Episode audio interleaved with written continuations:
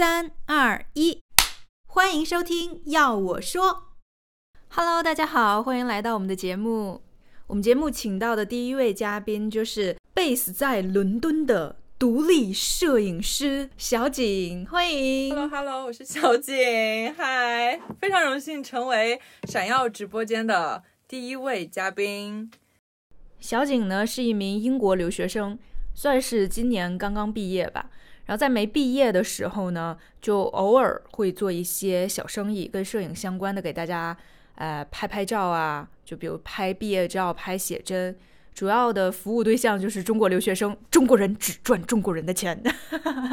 那小景现在已经搬到了伦敦，开启了自己在伦敦的事业。作为小景的朋友呢，我就是经常听他吐槽找工作有多么的不容易，以及碰见了很多或奇葩或有意思的事情，所以呢，我就很想第一期节目就哎拿小景来个开门红，给大家讲一讲这些有意思的故事。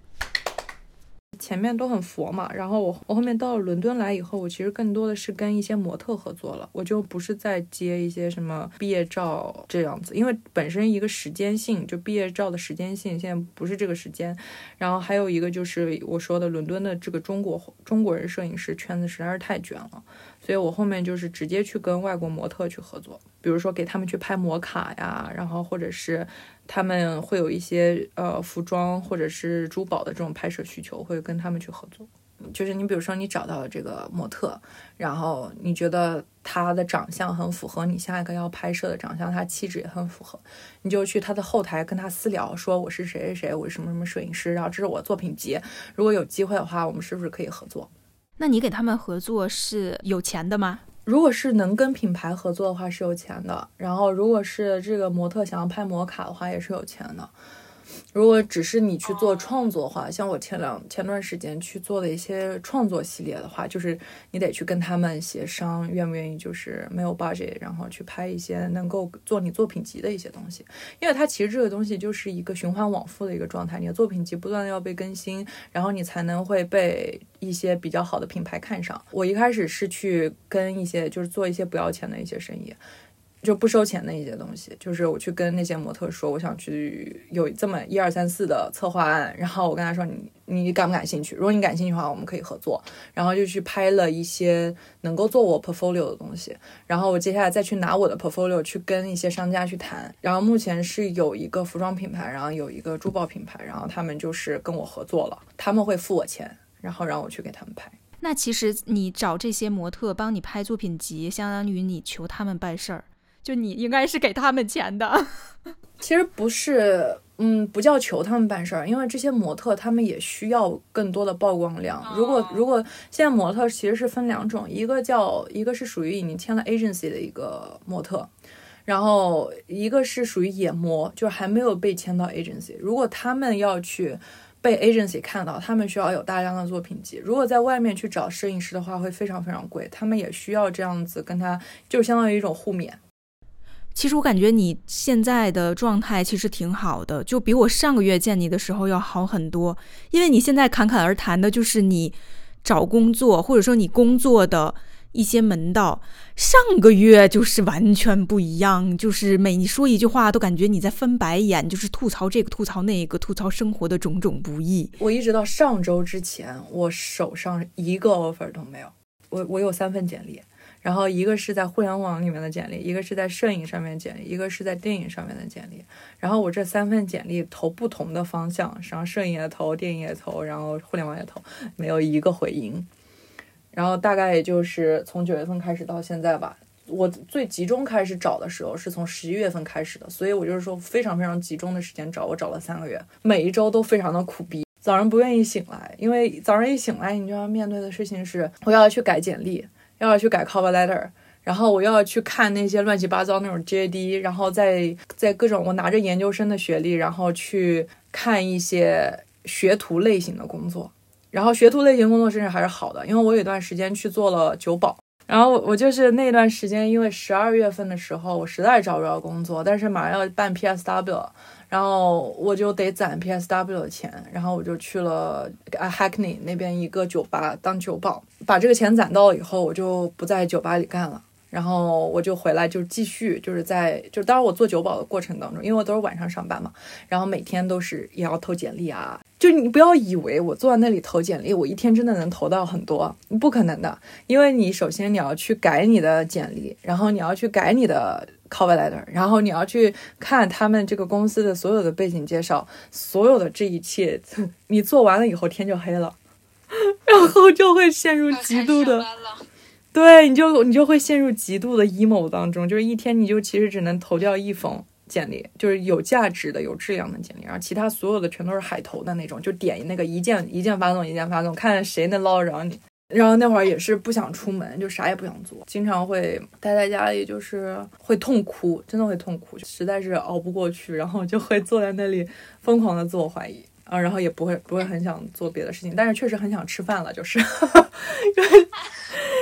哎，饭是一口没少吃。真的很难想象，就是你现在在去讲那些找工作初期的至暗时刻的时候，你竟然现在还可以笑着说：“我一直在干饭，什么都没有干。”就是对，这是苦尽甘来，我觉得。所以我特别想听听你讲，你后面能够把你的申请工作的这个步伐迈得更大一步，推进到更后面一步去面试。或者是跟这些招聘者进一步接触的时候发生那些奇葩的故事，有一个有一个很很恶心的，就是我在找工作过程当中经历的很多很离谱的一些事情。它是一个 reality show，就是一个真人秀。它这个真人秀呢是它是一个房地产公司，他们想做一个像。呃，Netflix 它里面有一个璀璨帝国还是什么的，他就是想去做很多俊男靓女，然后去一个豪宅里面，然后去住一下，然后其实是全方面去展现这个豪宅的这样子的呃真人秀。然后他当时正在找剧组的成员，要去找一个摄影师，然后我当时就去投了这个简历。他当时看过我的所有的简历啊，包括作品集以后，他就觉得很满意，他就跟我说，那我们可以约一下面试。然后他就跟我说可以加一下 WhatsApp。然后我其实那时候很激动，因为那时候我刚刚才开始找工作没多久，他这个工资是一年四万吧，非常的非常非常高了，非常非常高了。然后我当时就非常激动，他说我这么认可，那我一定不错，就可飘飘扬了可久。然后他加了我 WhatsApp 以后，他就就是我跟他说一句话，他可能要到，可能有的最长的时间隔了一个一周才才给我回复，而且他经常就是我问什么他不回答什么。然后比如说我跟他说我呃他说的我们要约一个面试，然后就没有下文了。然后我就会问他，我说我们大概什么时候面试啊？他不告诉我什么时候面试，他说我们这个项目要到一月份才启动。然后我就 说好，那我就等到一月份。后来他十一月份的时候给我发消息说我们可以安排一个面试，地址在 Kingston。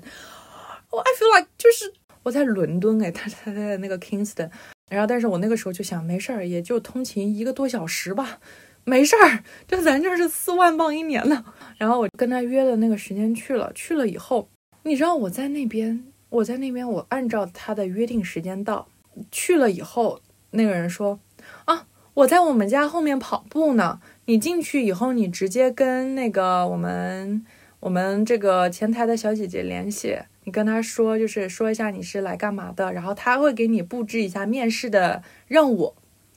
然后我说，那我们面试完了以后，就是咱们在 meeting 是不是？然后他说，对，就是等你结束了以后，我就应该已经回到公司了，然后我们就可以见个面聊一聊。然后我就看了一下他的面试任务，说让我带着手机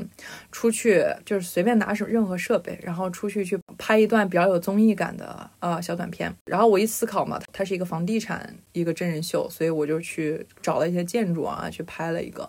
然后我拍完回来以后，我已经剪完了以后，我回到那个他们公司，我被告知说那个老板还没有来，我就在那边，我就在那边很莫名其妙。我说他不是应该就已经到了，我们不是应该会有一个面谈吗？他说这个不太清楚，老板没有跟他们说。我就给那个老板打电话，然后打电话不接，发消息不接不回，然后后后来好不容易就为你吃完饭了，然后好不容易回了我电话。他说啊，我我不知道是不是有什么地方没有讲清楚。你其实只需要把你拍好的、剪好的东西发给我就行了，然后你就可以回家了。天，那我已经开始生气了。我感觉你完全被戏耍了，就是他完全就没有想要真正的来让你面试，而且你明明之前已经跟他确认过了，你们之后会有一个 meeting，他还说他已经快要到公司了。对啊，所以我就，所以我就是我就是很莫名其妙，因为我在一开始之前面试之前，我就问他，我说哦，Kingston 有点远了，那个我们可不可以远程面试？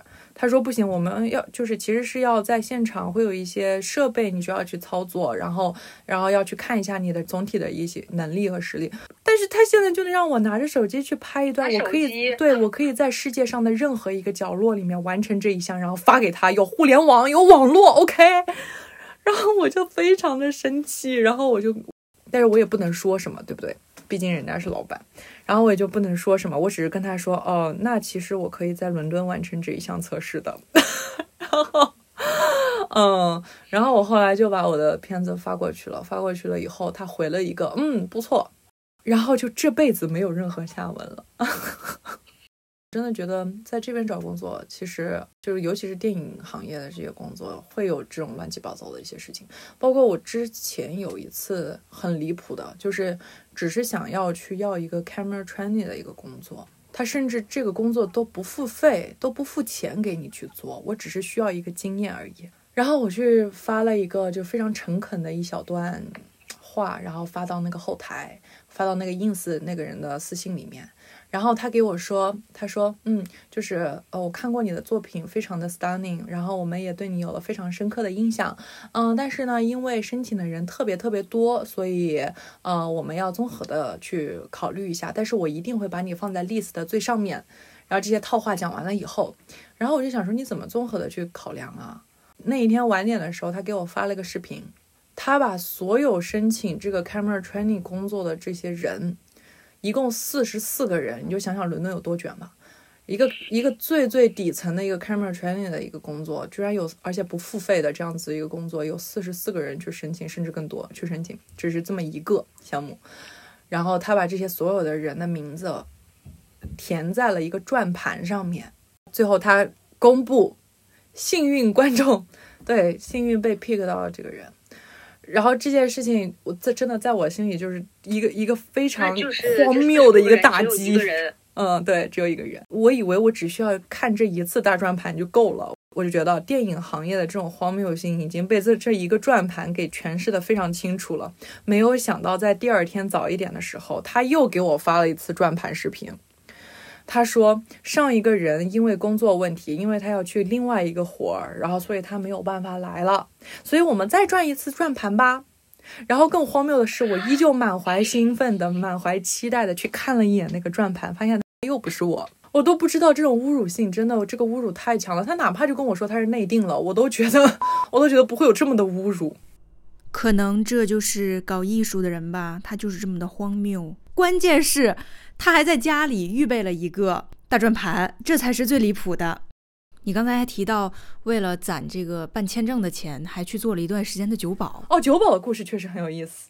那家酒吧它是在英国哈克尼那个区，然后哈克尼那个区呢是一个街头文化非常好的、非常非常活跃的一个区，就特别多的酒吧呀、黑人文化呀。但我我个人会比较喜欢那个区，因为它非常的友善，然后大家都很热情。然后这个酒吧呢，它也工作时间也非常 chill，它就只有星期三、星期五、星期六，就一周就工作三天。然后星期三是从下午的四点一直上到十一点下班，星期五、星期六是从从晚上的六点一直到凌晨四点钟下班，而且时薪非常高，所以我比较建议要攒钱的话，就直接去酒吧吧。就时薪确实比较高，大概有多少？正常时薪大概是十磅一小时，他那个是十三磅一小时，那还可以。我实在是受不了，我到时候两点钟以后我就我我作息比较规律，然后两点钟以后我受不了，我得睡觉。然后我每次都跟嗯，我每次都跟老板说，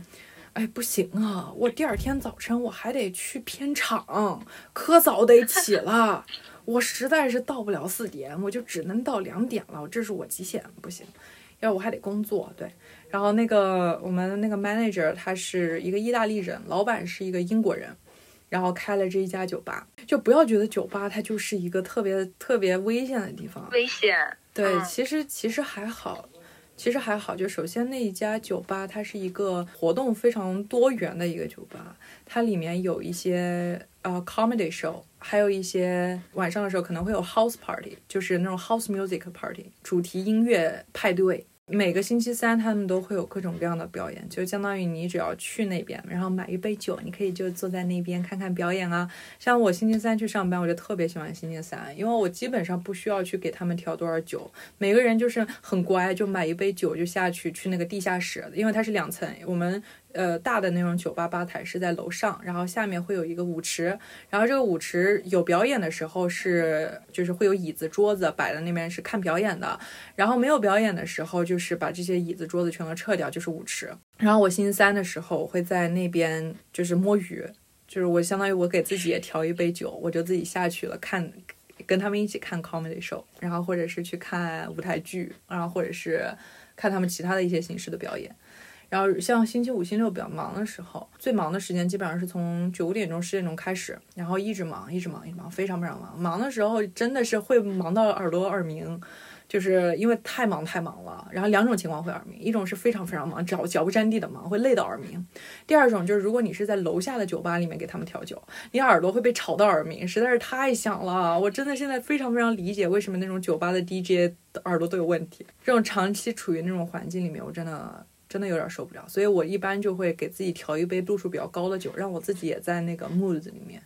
然后我就能给他们，就跟他们一起摇摆。那你周三你也下去跟他们一起看售了？那人家想喝酒的时候去吧台找你，你不在，我就上来，因为因为所有人都在楼下，就是我看到那边有一趴快要结束了，我就比他们先一步先上去，然后我就在那边准备准备给他们调酒。我自从去了酒吧以后，我我就不在外面再喝酒了。因为缺斤少两实在是太严重了。你你做酒保的时候，你自己心里会知道，就是哎，这个酒有的时候不可能给它 top 满。然后如果如果比如说像所有的酒酒杯，它都是是顶上会宽一点，然后所以如果你不 top 满的话，真的会少很多很多。而且如果有一些杯子大大小小的，你不知道它这个 size 到底是多大，你有可能你有可能上一轮你喝的酒还是一个大尺大尺寸的一个杯子，但是你后面慢慢喝好了以后，这个酒保就会觉得哦，反正他们也都喝都喝好了，也分不清了，这种就是颠三倒四了，然后就给他们准备一些就是小一点的酒杯。然后也有一些就是里面冰会特别多，所以基本上缺缺斤少两真的非常非常非常非常非常严重。可是你也是打工仔，你替老板省这个钱干嘛呢？我不是替老板省这个钱，是因为是因为你首先你要 top 满的话，你这个手上是非会非常非常有数。但是我作为一个没有调过多少酒的人来说，就是我基本上这么手倒下去一下，不可能是正正好好满的。然后我又不想要再去多倒那一下，因为会就你你忙的时候，你根本就不会再在意多倒的那一下，你知道吗？当然这么说不太好，不要剪进去啊。但是就是提醒大家，千万不要在外面再自己买酒了，你宁愿自己买回来自己喝，而且很贵很贵，一杯酒，你想想就是单纯的那种那种 mix 的那种酒，之之前我们一块玩，我不是会调那个金汤力嘛。就是那么简简单单的一杯，就是七磅十磅。如果是鸡尾酒的话，那就是正常价格是十一磅。如果是像我们那一天是跨年夜，那就是到直接到十三磅，没有任何理由，就是收你钱。哎，你有人会给你小费吗？会的，我收到最大面额的小费是两磅。哇哦！因为现在大家基本上都不怎么带现金了，因为我之前刚刚开始上班的时候。手上不是很灵活，他们就会觉得，哦，你新手哦，cute，然后，然后他们就会那种鼓励性质的给你一磅两磅的那种小费，那一磅两磅也不低了，就如果你按比例来算的话，那一杯酒才七八磅，两磅就 已经多少了？半三分之一、四分之一了。所以那是我收到过最大面额的嘛，大部分时候，而且我只收过两次小费，所以其实大部分时候都没有小费。然后你就干了有一个月吗？对，我干了一个月，然后把钱攒到了，我就不干了，因为实在是挺消耗的。你相当于昼夜倒嘛，我那段时间作息还是蛮蛮不规律的。好的，非常感谢小景的故事分享。那过几天呢，小景也会去到呃为《女浩克》这部电视剧进行动作捕捉的一个摄影棚工作几天。那我们祝他事业腾飞吧。如果正在收听这期节目的听众，你也是漂泊在异乡或者是家乡的待业人，希望这期节目能够给你带来一点点点点点点的宽慰，或者是一点点点点点点点的信心。希望大家能够像小景一样，一步一步的找到工作，并且是自己喜欢的工作。好的，那我们今天节目就到这里了，一起期待下一期。我们下一期会录一个呃英国留学二手群的一个节目，全是吐槽，没有干货，敬请期待吧。